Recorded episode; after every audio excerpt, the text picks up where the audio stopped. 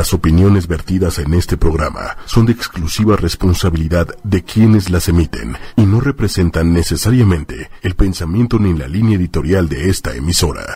Hola, hola, buenas noches, bienvenidos y bienvenidas sean a este su programa, Sexología 8 y media. Yo soy Carmen Morales, sexóloga, su sexóloga, y como saben, estas tardes de martes este espacio lo dedico, lo dedicamos a hablar de temas, a tener charlas realmente a charlas sobre temas de las sexualidades que muchos de ellos eh, pocas veces se habla, pocas veces se saca a la luz, muchos de ellos ni siquiera están en libros, sino son reflexiones con gente experta y que eh, nos gusta compartir, ¿no?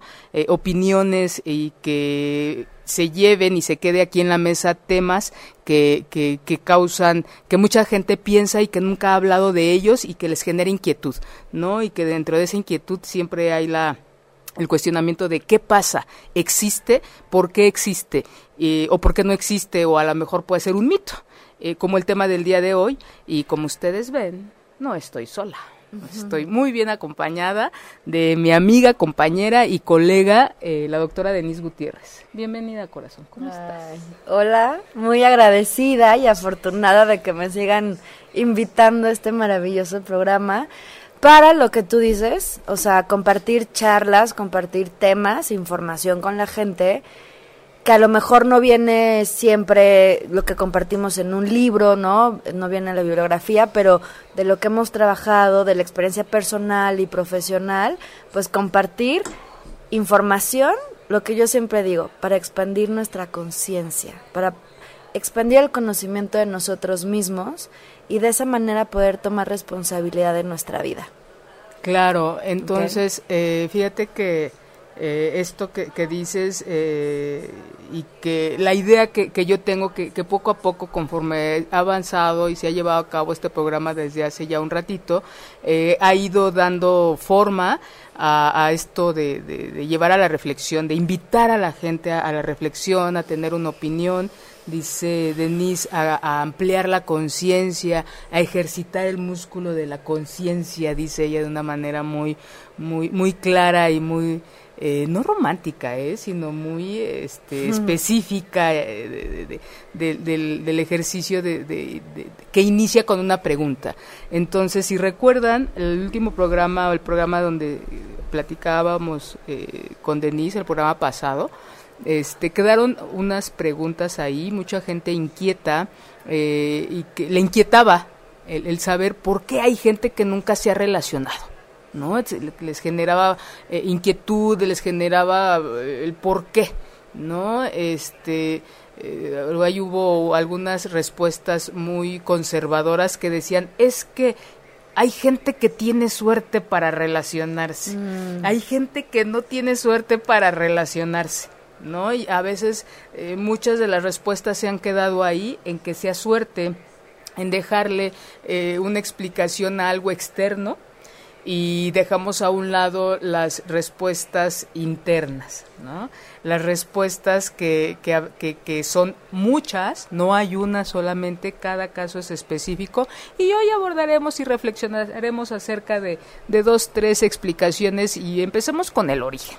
¿no? ¿Tú cómo ves, Denise? Venga, el origen de las parejas uh -huh. o de las relaciones del de vínculo. Las relaciones del vínculo, sí. Ah, porque todo inició este programa, el uh -huh. tema, inició con las preguntas que se quedaron del último programa que realizamos tú y yo juntas, acerca de por qué hay personas que nunca se han relacionado. Es como, ¿qué tienen de malo? Este, ¿qué les pasó? Este, ¿qué no tienen concluido o de qué nos han hecho responsables? ¿Cómo debajo, ¿no? Este de la reflexión es como si todo, si estuviera este pensamiento muy rígido de que todos estamos hechos para estar en una relación de pareja. Yo lo comenté un día en tu programa, en uno de los uh -huh. tantos programas. No es que estemos hechos para estar en una relación de pareja. Hay tres tipos, es lo que yo estudié en algún momento de la vida, que hay eh, vocaciones, así como hay vocación de carpintería, vocación de diseñador, vocación de administrador de empresas, de abogado, etcétera, así con las relaciones. Y entonces hay vocación de soltería, Porque hay personas que de verdad no se, no se ven, no se visualizan con alguien a un mediano o largo plazo en sus vidas. O el segundo, la segunda vocación sería vocación de pareja, solamente pareja, sin hijos. Y es como lo que estamos viendo en esta última década, ¿no? En estos últimos años, en donde ya nos cuestionamos y ya decidimos estar solamente con la pareja sin familia. Y eso al principio se veía mal, se veía como de, ¿cómo? O sea, y además paréntesis, ¿no? O sea, como que, y, lo nuevo también que hay es el poliamor, ¿no? O sea, no nomás estoy con mi pareja, sino con tres o cuatro más al mismo tiempo. Sí, que es otro, otro encuadre, otra opción de vivir tu vida, tu sexualidad, tu, pues tu, pues tú, o sea, tu vida, ¿no? Tu ser, que, que lo experimentes. Pero bueno, entonces vocación de soltería, vocación de pareja y vocación de familia, que ahí sí estás con tu pareja y deciden compartir la experiencia de la paternidad y maternidad en conjunto, ¿sí? Ahora bien, en ninguna de las vocaciones es definitiva. O sea, uno tiene el llamado de su corazón, el significado de vocación es el llamado de tu corazón, el llamado de Dios. El llamado de Dios no como un Dios en cuanto a una religión, sino esta como energía más elevada, más grande. El origen de la vida. Exacto. Entonces ese llamado interno de ¡Ah! quiero ser soltero o quiero tener pareja o si me quiero aventurar a tener la familia con mi pareja. Ahora, también lo que quiero decir es que no es definitivo. Todo cambia. Hay que tener esa como energía interna de autoadaptarnos a cosas nuevas. Quizás hace 10 años decía yo quiero ser soltera y esa es mi vocación, pero conforme pasan los años uno va elaborando cosas emocionales, va transformando el miedo en más seguridad, empieza a ver sus juicios, sus temores, entonces uno va sanando y a lo mejor pasan 10, 15 años y dice, ¿sabes qué? Me doy cuenta que yo antes no, no quería tener pareja ni tampoco hijos por miedo ¿no? Este, y ya sanado, digo, ay, ¿sabes qué? Ya cambié de opinión. O sea, ya me siento segura, sé que voy a poder sentirme apta, capaz de solucionar la vida económica de mi hijo, ¿no? Que a lo mejor ese era un, un temor, por eso no quiero tener hijos, porque yo no sé si lo pueda lograr. Y sanando eso, o sea, una vez voy a compartir un testimonio en donde una chica que tenía aproximadamente 35 años siempre se había visualizado en pareja ella se dijo en pareja, me siento increíble, fenomenal, soy feliz, radiante, padrísimo.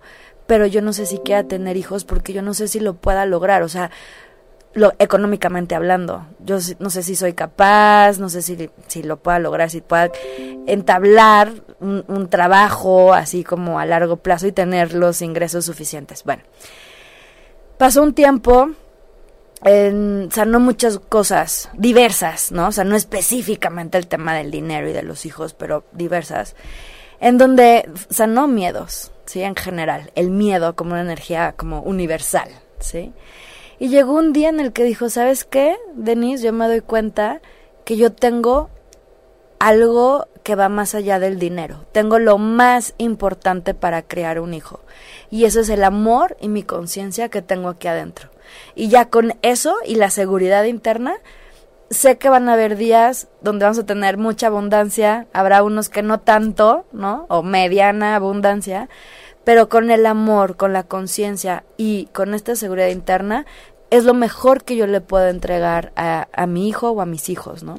Entonces a partir de ahí, dijo, ¿sabes qué? Ya cambié mi esquema. Ahora sí, vámonos por una pareja y una familia.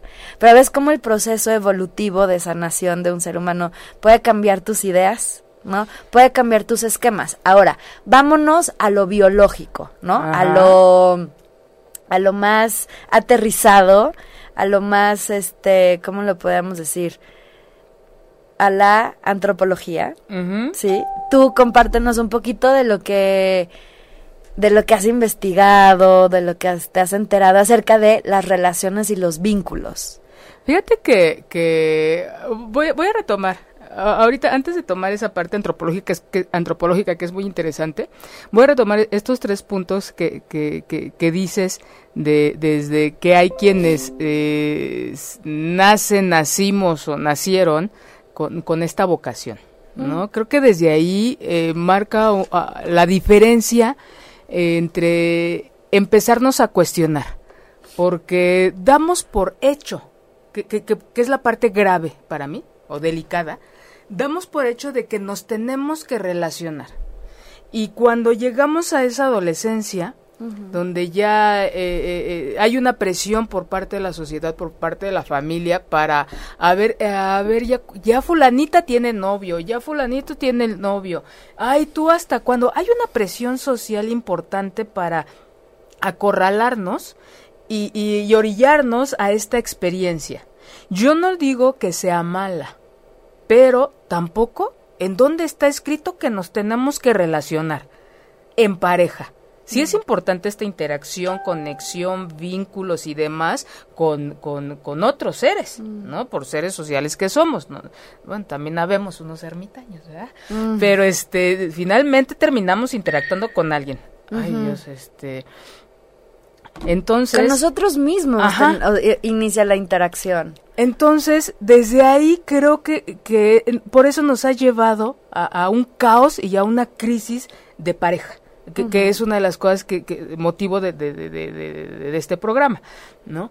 No hay un cuestionamiento, sino en automático es pareja, te casas o mínimo tienes un hijo. Ya en las últimas instancias es, pues, aunque sea agárrate un cemental ahí o alguien y aunque sea ten un hijo. ¿no? Con esta visión desde la sexualidad biológica de, y, de y, humanista de trascender. ¿No? La manera para mucha gente es tener un hijo, o era la creencia.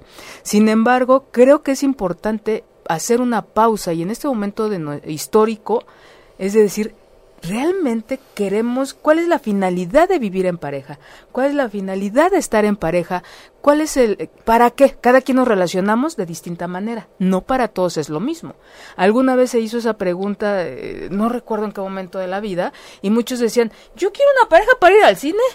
Yo quiero una pareja para que cuando yo llegue de trabajar eh, y en mi casa me espere y tenga yo a quien compartirle mi día a día. Quiero una pareja para salir de viaje y hay quien dice, tengo, quiero una pareja para tener un hijo. Mm. ¿Sí? Pero, y le están buscando una función. Eh, creo que desde ese punto, cada quien puede tener la que sea y es válida. El siguiente punto es, relacionense con alguien que tenga la misma visión de lo que es vivir en pareja. Pero la idea es cuestionarlo y no hacerlo como, híjole, este, ¿cuántos años tienes? 44, soltera, sí. ¿En serio? Sí. ¿Y por qué no? porque nos, nos, nos orillan a esa única eh, eh, capacidad, em, estado, vivir en pareja. Y no le dan este espacio a lo que tú dices, hay quien tiene vocación para la soltería. Hay infinidad de maneras de relacionarnos, de vincularnos y de, tener una conexión con alguien. Y eso no nos lo enseñan. Es como aviéntate a manejar, pero no te voy a enseñar a manejar. Pues por eso muchos chocan. ¿no? Y pérdida total, y cuántos se matan en el intento, y es exactamente lo mismo, creo yo, en cuanto a la pareja. Nos obligan a, pero no nos enseñan a, vincularnos. No nos, mm. y eso creo que es algo fundamental de, de, que sí tiene que ver con el ser humano y que no necesariamente tiene que ver con tener pareja. Mm. Nos vinculamos con quienes, con la familia, con los amigos, con, con compañeros, que hay gente, ¿no les ha pasado? que dicen, es que te quiero mucho. ¿Por qué? Mm. No lo sé, pero yo te quiero, es un vínculo. Dice Melanie Klein, el vínculo nace del amor. Si no hay amor, no hay vínculo. Y no quiere decir que ya vamos a terminar en un encuentro erótico sexual, que ya me quiero casar contigo y que quiero tener hijitos. Y en la fórmula, así viene. Mm. ¿Te gusta? Novia, novio, cásense, tengan hijos. Si son homosexuales, adopten porque ya están incluyendo, afortunadamente, están incluyendo ya este sector de la población tan señalado, pero es aunque sea, no importa que seas gay, pero que te vean con alguien. Y creo que también es, es violento, porque entonces la gente que no sigue quedando en esa minoría. Mm. Y no se le da valor a esto tan bello que dices, esa vocación de la soltería. ¿No? Por eso eh, este espacio, ¿cuántas veces no lo hemos dedicado a hablar de, la soltería? Mm. De ese espacio para conectar contigo, para escucharte, para sentirte, para conocerte. Y creo que una función maravillosa de vivir en pareja o de estar en pareja es aprender de uno mismo. ¿No? Y eso no nos lo enseñan, sino que en automático debes de tener una pareja. No importa que haya violencia, ese es otro de los problemas y de los riesgos. Mm. Normalizamos estas dinámicas de vida violentas, transgresoras, y es no importa que te dé tus moquetazos, pero no estás sola. Hmm. A pesar de. Por ahí alguien, un astrólogo una vez me dijo, Carmen, nunca es a pesar de ti, jamás. A pesar de nadie, jamás. Entonces, creo, ¿de dónde viene esta teoría o esta idea de la evocación de soltería, pareja y de pareja con hijos? En un diplomado que tomé sobre sexualidad y vocación, de el diplomado se llama Semiología de la Vida Cotidiana con el doctor Alfonso Ruizotto, que está vigente y sigue teniendo muchos diplomados y cursos, se los recomiendo, porque al final del día comparte contigo información para justo lo que veníamos hablando desde el principio, expandir la conciencia de ti mismo. A ver, ¿qué es la conciencia? Porque de pronto todo el mundo habla de conciencia, pero ni siquiera sabe qué es. La conciencia es esta capacidad interna que tenemos todos los seres humanos vivos de, de, la capacidad de darnos cuenta.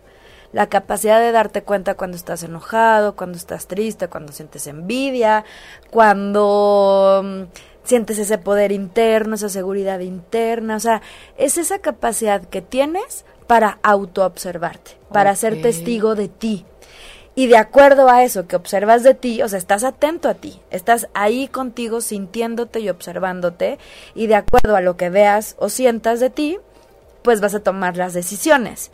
Pero eso es algo fundamental que no nos enseñan no nos enseñan ni es lo básico, indispensable para vivir en esta vida. ¿Sí?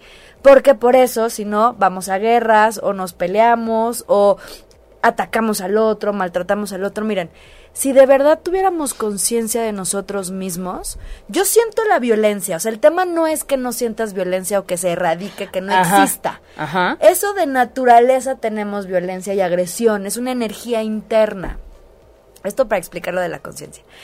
Y entonces está esa energía, pero cuando yo empiezo a sentirla, llega esa conciencia que dice, Denise, estás sintiendo que quieres agredir al otro. Porque te hizo algo, porque te dijo algo que como que sentiste así, como que te quieres defender. la herida. Ajá, como que te quieres defender. Ok, en ese momento la reconozco y digo, a ver, la quiero aplicar, la quiero, eh, o sea, quiero accionar esa energía violenta o agresión, o mejor no, y, pero si hago algo con esa energía. Yo siempre digo, sientes enojo es totalmente normal, sientes violencia es totalmente normal. Ve y saca ese enojo, ya sea haciendo ejercicio, golpeando una almohada, golpeando el sofá, o sea... En psicoterapia. O en psicoterapia, evidentemente. O en estos punching bags, en estas clases de box que tienen este los costales, ¿no? Los sacos estos de box. Ahí golpea, saca tu energía. Pero la cosa es que ni siquiera nos damos cuenta que qué es lo que está pasando dentro de nosotros. Entonces, con esta capacidad de darte cuenta, vas a poder tomar elecciones con conciencia, ¿sí? Con la opción de que te, te, estás dando cuenta de lo que está pasando contigo, dentro de ti. Y eso es responsabilidad. Entonces, también a lo que voy con la conciencia es, no tenemos conciencia a la hora de elegir pareja, porque nos vamos con la idea fija, muy marcada en la educación social tradicional cultural, de que como que venimos a eso, es como que nuestro requisito para ser felices. Y ya traemos Y ni siquiera te lo cuestionas. Tú dices, nos obligan. Bueno, la verdad, difiere un poquito, nadie nos obliga, o sea, está la idea ahí de pareja y del príncipe azul y de la princesa color de rosa y de la vida perfecta, felicidad absoluta después del fin de La Cenicienta, por ejemplo, o de cualquier película estas de, de, de princesas, de Walt Disney. Y luego no nos dicen qué pasa, ¿no? Sí, pero lo que voy es, están esas opciones, está esa información. Y desde pequeños nos tienen que decir, ¿qué sientes? ¿Tú lo crees o no lo crees? Eh, tú quisieras esto para ti o qué quisieras para ti. te ves con pareja o no te ves con pareja, te ves con compañeros o no te ves con compañero o compañera. O sea, que te cuestiones esas ideas y esas creencias. Porque ahí están. La cosa es si las tomo y las adopto y las hago mías, o digo, ok, ahí están estas ideas de que la pareja es para hacerte feliz, o, ajá, o el hijo para que, sí, híjole, yo estoy así como traumada, o sea, como que me, me llama mucho la atención que muchas mujeres, y también hombres, dicen, quiero tener un hijo porque si no, ¿quién me va a cuidar cuando yo sea grande? Pues no sé quién te va a cuidar, pero tener esa función de hijo es un poco eh, violenta, un poco eh, de maltrato, ¿sabes? Porque es como que yo sé tú para que, yo sé que te estoy haciendo a ti para que me funciones en algo. Y no, un hijo no te va a funcionar para nada, al contrario, tú estás para darle el amor, la comprensión, educarlo en conciencia, hacer los seres humanos que aporten algo bueno a este mundo hacerlos responsables, independientes, autosuficientes, creadores. O sea, estás para dar, no para tomar de ellos y para que te cuiden al final de tus días, ¿sí? Pero, ¿sabes? Eh, históricamente sí, sí existe, existía, vamos por ahí a, la revolución, cuando, eh, eh, al menos en nuestro país, sí se tenían hijos y la más chica en su momento o el más chico en su momento se dedicaba a cuidar. Su destino era, quedarse a cuidar a los papás. Entonces de ahí todavía traemos, o ah. traen muchos, muchos padres esa, esa idea. Y, y, y te digo, ojalá, yo tampoco coincido con esta parte de nos obligan a, pero cuando dejamos de cuestionar, entonces estamos obligados a repetir. Eh, por supuesto que esta idea tuya de, de cuestionar hace la diferencia que, es la, función de, esta charla, ¿no? Y que aterrizándolo a, y esto como antecedente, aterrizándolo a una situación en la que sí hay gente que no se relaciona, sí, sí hay gente que no se relaciona, consciente o inconscientemente. La idea es que sea consciente y decir, no, y que es diferente a ser asexuados, que, que hay un, término ahí de, de, mm. asexualidad, es muy distinto, no va junto con pegado. No porque la hay gente que se viva soltera, quiere decir que no tiene encuentros eróticos sexuales, no quiere decir que no tenga vínculos, es cosa muy diferente, todos tenemos vínculos. Y ojalá esa gente que nunca se ha relacionado sea de manera consciente, y no porque no tiene opciones, porque también viene ahí la otra parte. Dice eh, Fina Sanz, tiene libros maravillosos, es una sexóloga española que, que, viene a hacer cosas maravillosas en nuestro país, y ella dice que este deseo de, vincularnos, ¿no? Este primer, eh, primeros encuentros de vinculación, tienen que ver con los papás. Entonces revisen ahí, nos guste o no, eh, porque a veces, la, como nos señalan como psicólogas, ¿no? Ay, es que no me quiero ir a la historia de mi vida. Pues entonces nosotros podemos ir a la del vecino, tenemos que irnos a tu historia, ¿no? Porque sí tiene que ver, son los primeros vínculos, el, de las, tus principales figuras, eh, mamá, papá, abuela, tío, alguien estuvo ahí, tiene mucho que ver con cómo nos desarrollamos después, ¿no? El primer ejercicio es con los hermanos y posteriormente con alguien externo es la pareja. Entonces, veamos ahí cómo nos relacionamos con esas figuras, eh, este, con esas principales figuras, cómo son nuestras relaciones, cómo, qué tan funcionales y propositivas son, qué tanto las hemos trabajado y qué tanto replicamos este tipo de relación con, con la pareja eh, eh, en curso o, actual, ¿no? Tiene mucho que, ver y yo, yo les digo y, y muchos me dicen qué miedo, ¿no? Y revisen con qué pareja están y qué cosas de su mamá o de su papá tiene esa persona, ¿no? Total. Dicen, ¿qué miedo? No, no es qué miedo, pues se relaciona uno con lo conocido, dice por ahí el psicoanálisis, si no mal recuerdo. y, y, hay mucha gente que, y se repiten los roles, ojalá, no nada más se trata del parecido, sino el rol que se juega con ese principal vínculo eh, se repite con, con las parejas. Eh, esta constante de la que hablábamos el programa pasado, ¿no? De, de personas que el, los hermanos viudos o las mujeres que son abandonadas o las que no se casan.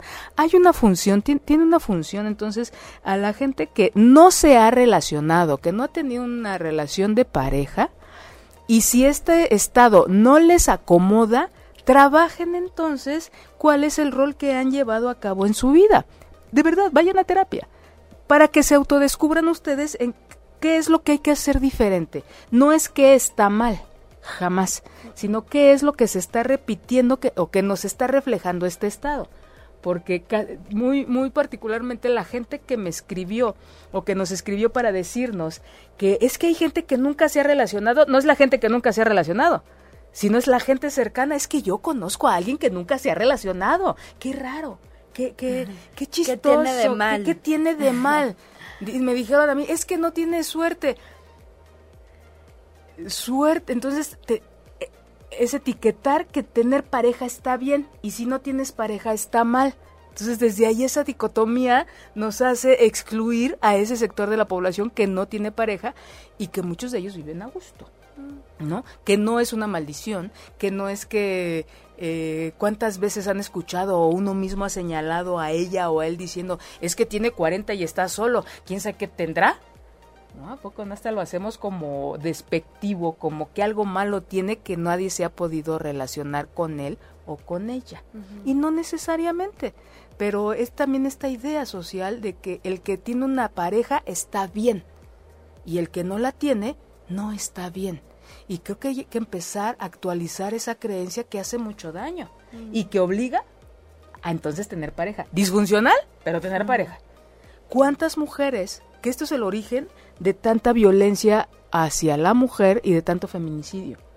Mujeres que se, relacionan, se relacionaron con hombres violentos, que lo detectaron, que no, no pudieron, no les alcanzó para salirse y ellos no les alcanzó para que alguien, una mujer los dejara o estuviera con otra persona, porque la mayoría de los feminicidios son exparejas, exnovios o ya en proceso de, de, de finish en la relación.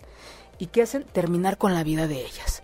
Entonces, ojo, esto es realmente actualizar esta idea hacia las mujeres y hacia los hombres, porque cada vez crece más el índice de hombres maltratados. Entonces, revisemos estos vínculos. Realmente deseamos vincularnos. ¿Qué características? Revisen cómo las características de los vínculos en su familia. ¿Qué características podría revisar la gente que nos ve y que nos escucha en, en sus vínculos con su familia que estos les permitan llevar a cabo relaciones funcionales y propositivas? Bueno, de entrada yo quisiera como definir que es un vínculo, no una relación. Miren, todo sistema familiar o sistema laboral, o sea, todo conjunto de elementos, de personas, pues puede ser social, puede ser desde tu colonia, ya estás dentro de un sistema. No tienes pareja, no te hablas con tu familia ni con el vecino, pero no importa. Tú ya eres parte de un sistema, te guste o no tú ya eres parte de un sistema familiar, vienes genéticamente de algún lado. Hasta el momento yo no sé de ninguna ciencia. Una generación este, espontánea. sí, de que venga de, de, no papá y mamá, ¿no? o de un esperma y de un óvulo fecundado. Entonces, desde ahí, desde que está la fecundación, ¿sí? Ya somos parte de un sistema, de papá o mamá conocidos o desconocidos. Hay mucha gente que me dice, yo no conocí a mi papá, se fue o lo corrieron, no está en la cárcel o, o me abandonó o murió o lo que sea. O me dieron en adopción, entonces no conocí a mis padres o no biológicos. O mi mamá no supo ni quién fue. Biológicos. Entonces no importa que tú no conozcas a los padres biológicos ni a tu familia biológica, tú perteneces a un sistema familiar genéticamente hablando. Conocidos o desconocidos. ¿Estamos claros? Ok. Entonces, en estos sistemas, y como hay sistema familiar, sistema de pareja, sistema social, sistema de trabajo, siempre, nos, siempre estamos dentro de un sistema. ¿Qué hace un sistema? El conjunto, ¿sí? De estos elementos, conjunto de las personas que se interconectan y son interdependientes. Nosotros no podríamos vivir sin tener ningún vínculo, sin tener ninguna conexión. Dependemos de alguien necesariamente. Dependemos del señor que llegue con la leche. Dependemos de un jefe, una compañía. De los corner shop. ¿Eh? ¿Qué? De los corner shop. De los corner shops. Pero dependemos de alguien que nos traiga el súper. o sea, siempre, siempre va a haber alguien con el que estés intercambiando información o energía, un eh, contacto visual. Ahí ya te estás vinculando. No necesariamente tiene que haber afecto o una emoción, ¿sí? Porque puede haber gente que me diga, yo no quiero a mi papá ni a mi mamá, o sea, fue una relación tan de maltrato que, que no siento amor. Ok, perfecto, no sientas amor. Nada más, mira y reconoce que de ahí te viene la vida. Ya con eso. Honrarles que te dieron la vida, ¿no? Honrar. Honrar, exacto. ¿Sí? Las constelaciones familiares. Bueno, entonces el vínculo que es es esta interconexión y esta interdependencia dentro de los sistemas, en los diferentes sistemas que nos vamos desarrollando, desempeñando día con día. Perfecto. No tiene que haber afecto, nada emocional. ¿Y cuál fue la pregunta del vínculo? Ah, ¿qué, tienen que revisar con su familia? Ajá para que después puedan verlo en sus relaciones de pareja. Que los va a ayudar a revisarlo. Eh, la idea sería, ok, no, ¿qué repito y, me funciona y qué repito y no me está funcionando? ¿Y qué puedo crear yo? Que es la idea. Ok, es un poco muy amplia, generalizada, porque pues hay gente que no le funciona la violencia, pero hay otra gente que sí le, le funciona no hay que tampoco estigmatizar la violencia como malo, malo, malo, malísimo. A ver, si hace daño, si te baja autoestima, si... O sea, sí tiene un efecto eh, negativo, desfavorable, sí. Pero vamos a adentrarnos al tema. A ver, ¿qué, ¿qué con la violencia y tú? ¿Sí? O sea, ¿qué tienes que ver de ti en esta situación? ¿Qué tienes que conocer? ¿Y dónde tienes que tomar responsabilidad? Porque el otro puede ser el victimario y tú la víctima, pero como víctima también tenemos responsabilidades. A veces, ahora hablando de la familia, a veces no vimos que en la familia hubiera límites. Como que se permitía todo o límites así... Mm, flexibles, muy flexibles. Muy flexibles. Se permitía todo, no sé, por ejemplo, en familias que es muy común ver o escuchar a los papás cuando tienen este encuentros sexuales, encuentros eróticos. Eso no, eso no, eso es parte del maltrato psicológico a un niño, ¿sí? O sea, tiene que haber eh, como esta, mm, eh, ¿cómo se dice? Como privacidad, intimidad, intimidad porque al niño, por ejemplo, una mamá que, que grite mucho en el encuentro sexual, ¿no? le puede, puede sentir de, es que, ¿qué le están haciendo a mi mamá? O sea, la están matando, se va a morir y, y te deja ahí una huella, ¿no? O sea, sí tiene un efecto en ti las cosas que escuches, aunque no sean malas, pero un niño la interpretación que le da puede ser, o sea, infinita. ¿Se me explicó? Entonces, vamos a ver límites dentro de la familia. Papá, cómo trata o se relaciona con mamá, con la energía femenina y la energía femenina cómo se relaciona con la energía masculina. Si hay, por ejemplo, estas todavía estas creencias, porque sigue habiendo, la verdad, del machismo que las mujeres están para servir al hombre. Funcionaba hace mucho tiempo, en muchas generaciones atrás. Ahorita ya no, se está viendo mucha igualdad en muchos aspectos económicos, laborales entre los géneros. Ya no funciona eso donde el hombre es está como para que le sirvan. ¿Sí? No funciona, sin embargo, existe. Existe, pero ya no está funcionando. Ajá. Tanto como antes. Ya también la mujer está diciendo, híjole, pero si yo estoy dando igual que tú, o aportando igual que tú económicamente hablando, y cosas hasta más que tú, como por qué yo voy a llegar a servirte como si fuera mi obligación, como la creencia, como el estereotipo de la mujer. ¿Me explico? Entonces, vamos a ver límites, vamos a ver las cómo se relacionan hombre y mujer. También con los hermanos.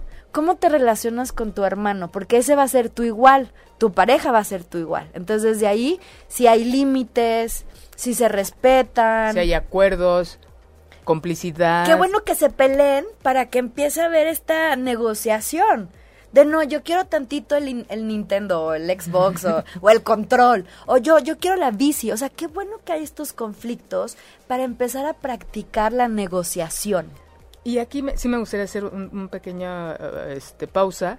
Por ejemplo, aquí entre los, estos dos menores, que es para lo que son los, los, hermanos, ¿no? tus, tus ensayos de tus primeras eh, relaciones entre pares, ¿no? Con los papás son vínculos, pero siempre los papás acá y los hijos acá. Los hermanos son entre iguales. Entonces, cuando tienes estos enfrentamientos que son maravillosos, eh, cómo intervienen los papás para solucionarlos. Entonces, desde ahí empieza esta educación, bueno, desde toda la vida, pero ese es un ejemplo muy claro de educación sexual. ¿Cómo le vas a decir a tus hijos, eh, eh, cómo vas a intervenir para que ellos lleguen a acuerdos, a negociaciones de estas diferencias que tienen? Entonces, cuando después cuando crecen y la mamá se preocupa, es que no sé cómo le va a ir, pues tú le enseñaste desde chiquita, ¿eh? ¿Qué le enseñaste? La, la única que sabe eres tú. Entonces, ojo papás, ojo mamás, ¿cómo les estamos enseñando a nuestros hijos a a, solucionar esos enfrentamientos por el control, por el Xbox, por por este el, todos estos aparatitos que hay, por el tiempo que cada uno se la pasa en cierto lugar. Eh, si todas estas negociaciones, la base son los papás. Ustedes les enseñaron desde pequeños. Confíen en eso. Si mm. ustedes les dieron herramientas para para tener, eh, no sé, a lo mejor le dieron más valor al diálogo, a lo mejor les, dieron, les dio más valor eh, un rato y un rato ustedes poner la propuesta. ¿Qué pasa cuando ustedes invitan a sus hijos a ver tú qué piensas? Ha habido, hay poca gente que les dice eso a sus chavos. Bueno, a ver, esto no es la solución. Tienen cinco minutos o diez minutos o media hora, no lo sé, para que cada quien me traiga una solución en esto, porque esta onda es de ustedes, no mía. ¿No? nos damos a veces el, tiempo para, para establecer y que se llegue a negociar y darle valor al diálogo. La comunicación está tan, tan desmeritada, tan devaluada. Es que si hay comunicación, no, pues comunicación es llegar y decir cómo te fue. A lo mejor el otro, el otro ni te, ni te escucho. ¿No? Comunicación es yo digo algo del canal de comunicación y le llega la misma información a la otra persona. A veces ni llega, nada más es un soliloquio nocturno. Entonces, desde ahí son esos pequeños detalles. No es que esté uno mal, pero es para reparar. ¿Y qué les estoy enseñando a ellos? ¿Qué les estoy enseñando a ellas? ¿Qué aprendí yo? ¿No? A punta de un zape y mm. cállense y ya se cae, ¿no? O de que un grito y todo el mundo se pone en, firmes. ¿no? ¿Cuánto valor le damos a un grito? ¿Cuánto valor? nuestra, nuestra sociedad le damos mucho valor al enojo. No, no, ya se enojó, mejor ni le muevas, deja que se le pase. Entonces, ¿qué hace esto? Reforzar que mejor eh, reacciono con enojo, que atrás del enojo hay un montón de cosas. ¿Y para qué? Para que nadie me esté molestando. ¿Por qué? Porque cuando alguien está enojado, nadie se mete con él. Pero si alguien está triste, ah, ¿cómo nos encanta? ¿Qué te pasó? ¿Pero por qué lloras? ¿Qué tienes? Y dime, Sí, entonces es una manera de, defensa, pero creo que ya nos desviamos un poco. Un poquito. Este, entonces, otra cosa que me gustaría compartir importante de qué observar mm, en, nuestras, en nuestro sistema familiar para no repetir o sí repetir, ¿no? Es este mm, nuestra relación con nuestros papás. ¿Quién es tu favorito? ¿Con quién te, te caes mejor?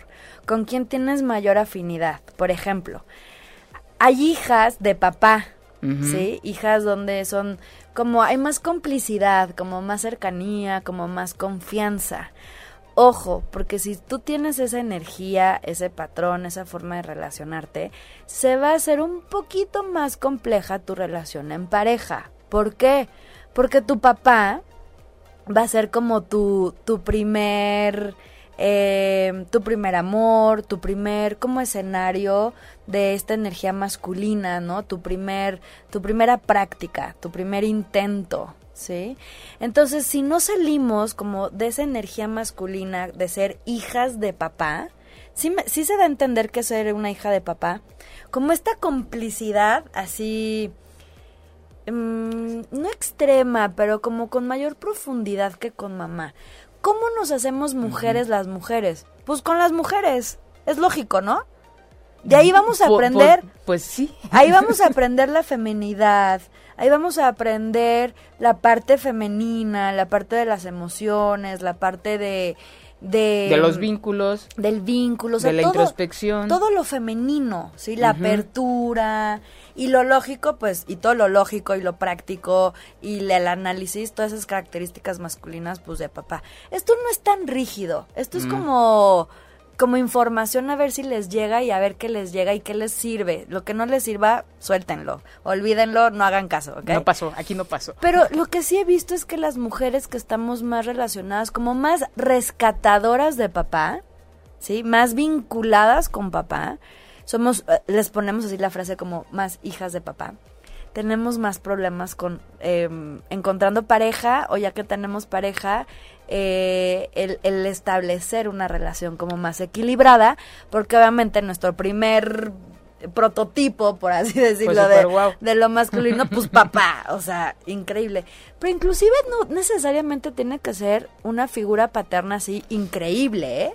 De que todo te den y que eras la consentida.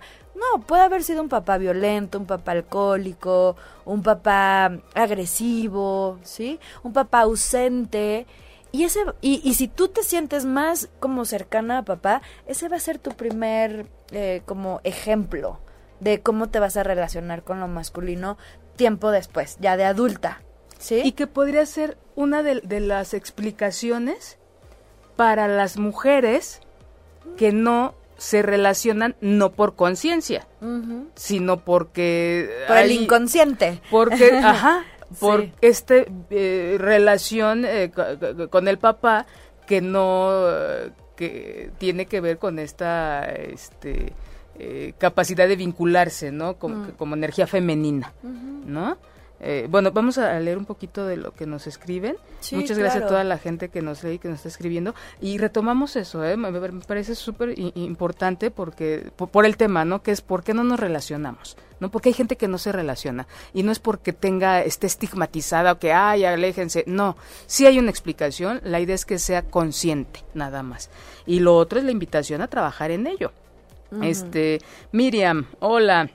Un tema interesante repleto de prejuicios ante la decisión de no establecer vínculos de pareja. Ajá, por, y con bastantes aristas, creo yo, por supuesto. Muchas gracias, Miriam. Sí, como, como lo decíamos hace un rato, ¿no? Hay muchas cosas que, que, que decimos que no se relaciona. este ejemplo que me encanta, ¿no? Llegas sola a, la boda y es no importa, aunque sea te hubieras traído al novio, al amigo gay, pero te hubieras venido con alguien, ¿no? O a tu mamá. Hijo de, pero bueno. Este, Liliana Rolex dice, excelente tema, gran explicación. Pregunta, ¿cuál es el límite de lo bueno y lo malo? ¿Y qué tanto afectan los estándares sociales en las relaciones de pareja? Una pregunta que me parece maravillosa. Para mí el parámetro de lo bueno y lo malo es, te está ayudando a evolucionar y cuando uno está evolucionando, creciendo, madurando, se siente espectacular. Y se le nota en el semblante, ¿eh? dices, ¿qué te hiciste? Te ves increíble, te ves más fuerte, te ves radiante, te ves increíble. Eso es el parámetro de lo bueno, ¿sí? Cuando ya está el parámetro, y eso pues va a ser cuestión de cada persona en su vida cotidiana con su historia de vida. Ahora, el parámetro de lo malo es, estás involucionando, estás yendo para atrás, te estás sintiendo deprimida, te estás sintiendo con mucho miedo, te estás sintiendo limitada, te estás sintiendo estancada, te estás sintiendo que, o sea, como que, ¿qué haces en esta vida? ¿Sí? O sea, como triste, estancada, deprimida, sin energía, sin ganas de hacer lo que antes tanto te apasionaba, que puede ser ejercicio, tu trabajo, tu familia, tus amigos, andar de fiesta, no sé, ves el parámetro y que es muy personal y muy individual. Por eso la conciencia, Carmen. O sea, lo social cultural nos dan un punto de referencia, ¿sí? Pero después cuestionense ustedes si ustedes están de acuerdo, si les sienta bien, si es algo que ustedes quieren para su vida. Si es bueno para ustedes, los va a impulsar a algo mejor, a sentir una mejoría interna, un bienestar interno. Si es malo para ustedes, ustedes mismos se van a sentir con una energía estancada, con una energía baja, con una energía pesada, como que esto está siendo demasiado para mí, esto no lo quiero. Por eso es lo importante de estar conectado con nosotros mismos de qué estoy sintiendo, cómo está mi energía, cómo está mi cuerpo. Y yo le sumaría eh, la culpa, mm. aquella que nadie se quiere echar. no, la culpa desde el punto de vista filosófico me parece una, una respuesta, una explicación muy linda, mm. que dices, la culpa es esta capacidad que tenemos de cuando actuamos y de que nos, nos lleva a pensar en lo que hicimos. Entonces, nosotras mismas, el parámetro de, esto es nosotros, somos nosotras o nosotros mismos, no es allá afuera. Entonces, si no me sentí bien con eso que hice, es esta culpa, este espacio, este momento, que, en el momento en que la estoy sintiendo, es, es, ¿puedes hacer algo al respecto? Sí, no, sí, hazlo, no, no lo repites. ¿no? Sí es importante tener esta culpa, pero no esta culpa que nos va a llevar a limitarnos, a, no sé, así como tú lo dices, a, que se estanque ahí la energía y no fluya. No, es esta culpa que nos lleva a la reflexión y de decir, a evaluar nuestros propios actos, ¿sí? No qué dijeron los demás. No platicarle a las 10 amigas y si 9 de 10 dijeron que estaba bien, aunque yo me sienta mal, está bien. No, es aunque tú seas la única entre mil, eso es lo que vale y tiene lo uno lo, sumo con que dice los estándares sociales, dice, ¿qué tanto afectan los estándares sociales en las relaciones de pareja? Mucho. Mm, claro. Mucho, porque cuántas mujeres, y lo platicaba hace ocho días en clase, fíjate, les decía, muchas mujeres dicen, ay, es que mi, mi novio, mi esposo me pide la clave del celular. Ay, pero es normal. No. Entonces, si lo platican con un grupo de amigas, no sé, hay ocho amigas, y de las ocho, cinco dicen, sí, es normal, ay, no pasa nada, pues si no tienes nada, no tienes nada de qué ocultar. Entonces, a veces se quedan de, híjole, de las ocho, cinco dijeron que no estaba mal, entonces la que está mal soy yo, y dudan de ustedes mismas. No, no tiene que ver con el contenido de lo que tienen ustedes en su celular, no tiene que ver con un acto de intimidad, tiene que ver con algo propio, con algo privado no por malo lo van ustedes a, a, dejar de comunicar, no, es porque es de ustedes. Mm. Todos tenemos, yo siempre he dicho, un tesoro que es mm. nuestra memoria. ¿sí? Nuestros actos, lo que hacemos, sabemos a quién se lo decimos, sabemos a quién no le comentamos y sabemos qué cosas son de nosotros. Y diría mi madre, te lo vas a llevar hasta la tumba. Mm. ¿No? Y es tuyo. Y no tiene que ver con ningún adjetivo que califique o descalifique esta memoria la historia de las relaciones. Los ex o las ex son historias de nuestra vida que deberían de estar en un cobre y solamente es de nosotros. Experiencias maravillosas con amigos, con amigas que nos dejaron marcadas, viajes, es parte de nuestra vida. ¿no? Ahora es muy común compartirse y se va. No, mm. si no queda una foto, no existió. No, hay mucho de eso en nuestra vida y no le hemos dado valor a ese contenido a esa experiencia y entonces se reduce a si es bueno entonces lo puedo compartir y si es malo no lo comparto es solamente mío. No tenemos una vida que es nuestra y que no tiene por qué tener acceso absolutamente nadie ahora yo quisiera profundizar en este tema porque es muy común muy usual que pregunten oye le doy la clave o no le doy la clave a mi novio o a mi pareja mira al final del día ustedes eligen no cada uno elige pero a mí sí me ha llegado la reflexión de, ¿para qué se la quieres dar tú? Para ser controlada, dásela, ¿sí? Porque también vamos a ser súper honestos y honestas en este ejercicio de, de, ser conscientes y autoobservadores de nosotros mismos, ¿no? Como de expandir el conocimiento de mí misma. Hay un punto en donde sí nos gusta que nos controlen, porque entonces va a haber una seguridad de que el otro va a estar ahí. Y hay un como beneficio profundo inconsciente, es inconsciente, ¿eh? no van a creer que está así a flor de piel en el consciente, sino está en el inconsciente de sí que me controle, porque es mucho más fácil llevar la vida. Él se va a hacer responsable como me controla, él se hace responsable de mi vida. Ay, muchas gracias. Pero ojo, porque el precio que se paga es alto. Pero ahí por eso la conciencia, que es bueno para ti y que es malo para ti.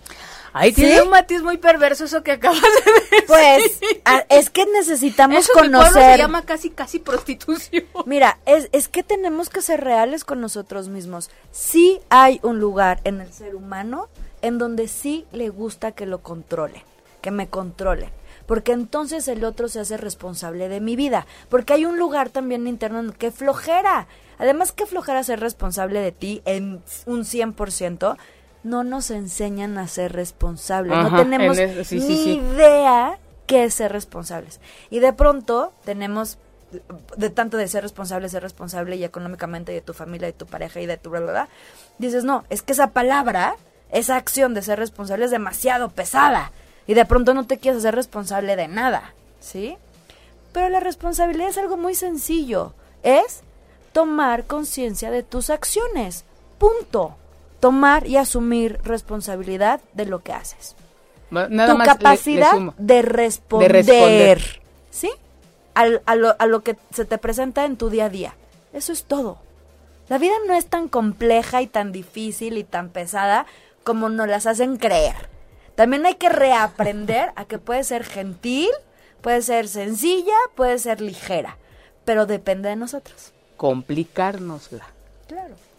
Pero sí, fíjate, eh, qué interesante esto, que eh, se, se, une a lo que decías, ¿no? Sí hay una teoría que dice que somos violentos, no recuerdo tal cual, que sí somos, hay quien dice que no, que la violencia no es parte del ser humano y es, si no fuera parte del ser humano no lo haríamos, tan sencillo. Mira, pero sí, sí creo en ello. los, las personas que no están, que no nacieron por el canal de parto, ¿sí? Más bien los de el cesárea. Canal Ajá, los de cesárea los ponemos en un lado. Pero todo aquel que nació por parto natural y pasó por ese canal, ¿sí? De parto, tuvo que tener un poco de esa energía agresiva, violenta, porque para poder abrir el útero y poder salir, o sea, mamá vivió violencia, ¿sí? Ahora, no es una violencia que te haya hecho daño, que te haya maltratado, pero es una energía de vida. La naturaleza cuando llega el huracán, te dice, ay, pobrecita de ti, voy a respetar tu casa, te la voy a dejar intacta. No, la naturaleza arrasa. ¿En los temblores? Esa es una energía violenta que es parte de la vida cotidiana. Nada más que hay que tomar conciencia de que está dentro de mí. Y si la quiero actuar o no la quiero actuar y qué voy a hacer con ella. Porque en la medida en que la negamos, más crece. Y más se descontrola y más en automático y más explosiva.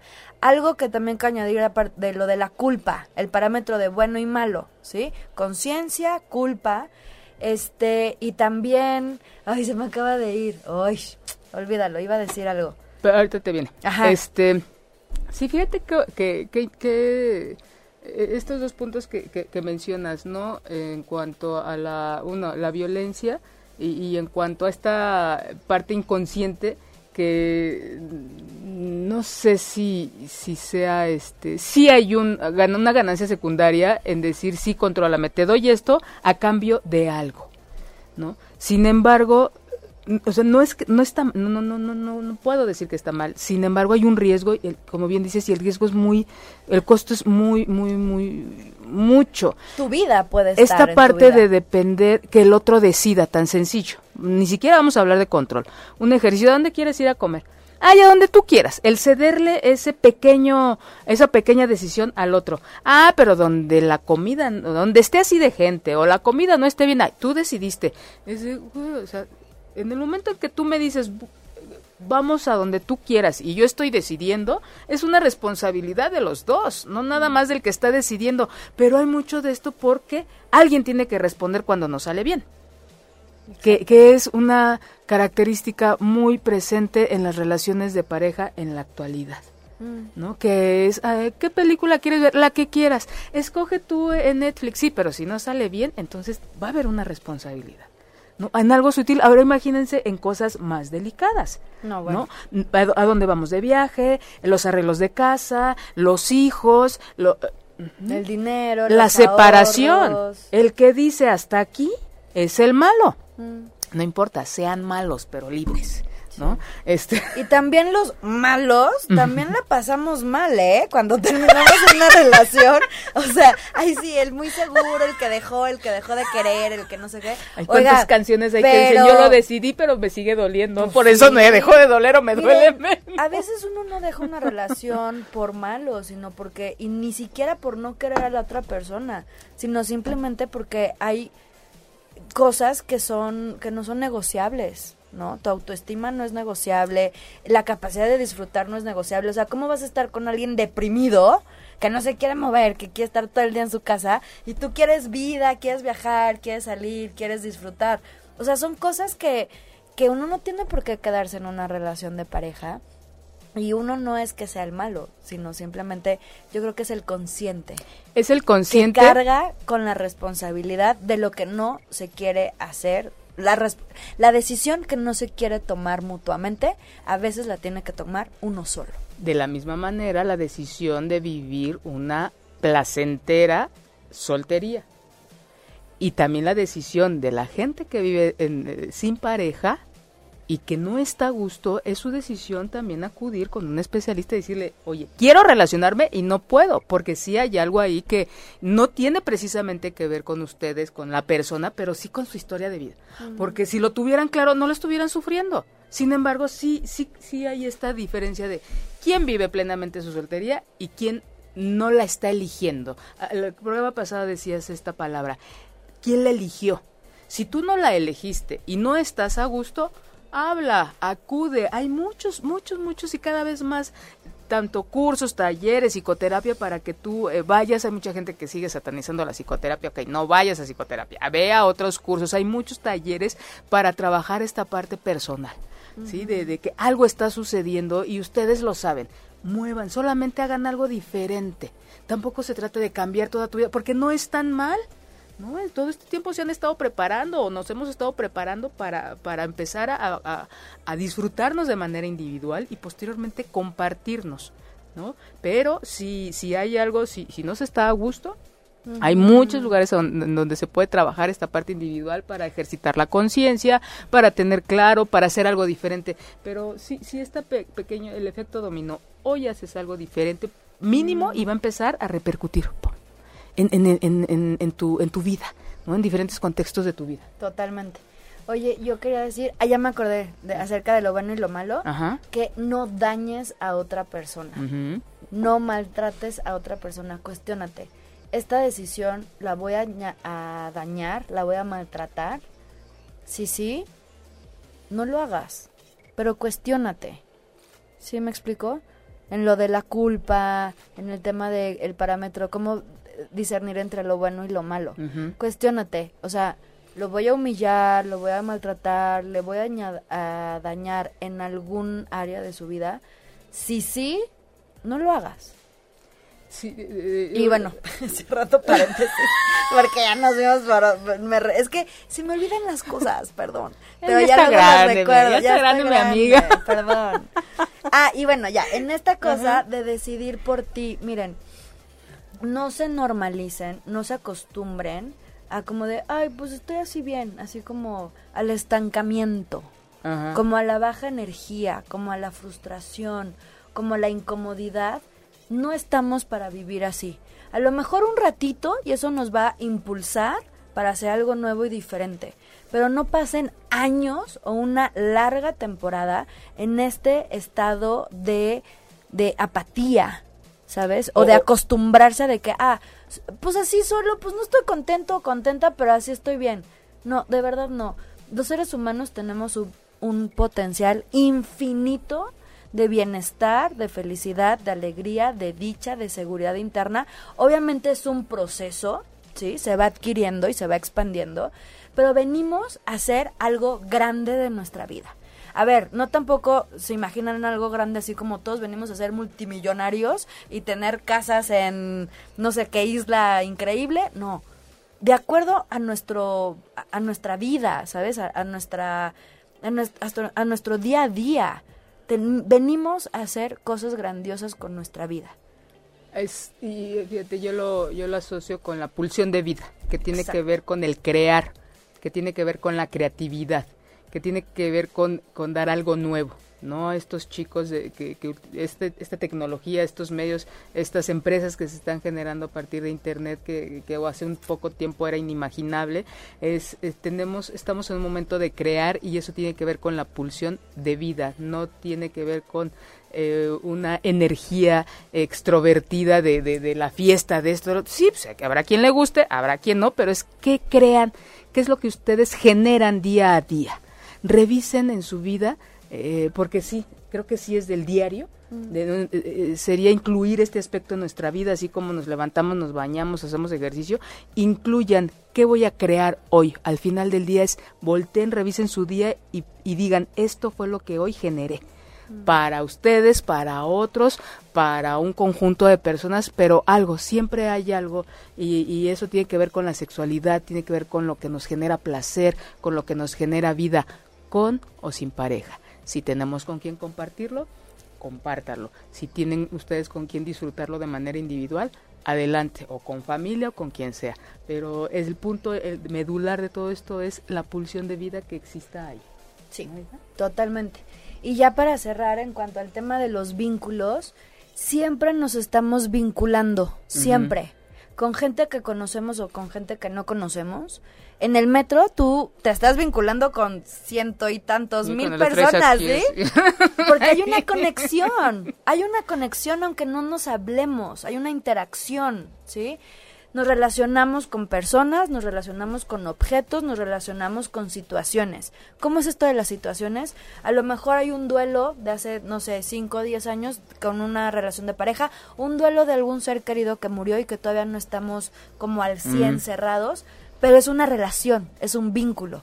Para aquellos que creen que nunca se están vinculando y que no tienen ningún tipo de relación, a lo mejor no de pareja, pero te estás relacionando contigo y te estás relacionando con un montón de gente que ni siquiera conoces, con objetos, con tu celular, con tu coche, con el café, con cualquier cosa, objeto te estás relacionando y con situaciones o eventos. Entonces, nomás como para redondear y, y, dejar el mensaje de siempre nos estamos relacionando y siempre hay vínculos, hay que nutrirlos, hay que tomar conciencia y hay que tomar responsabilidad para que sea de para nuestro provecho, para nuestra evolución, para ser más para que haya más seguridad, más amor, más alegría, más dicha dentro de nosotros. Claro.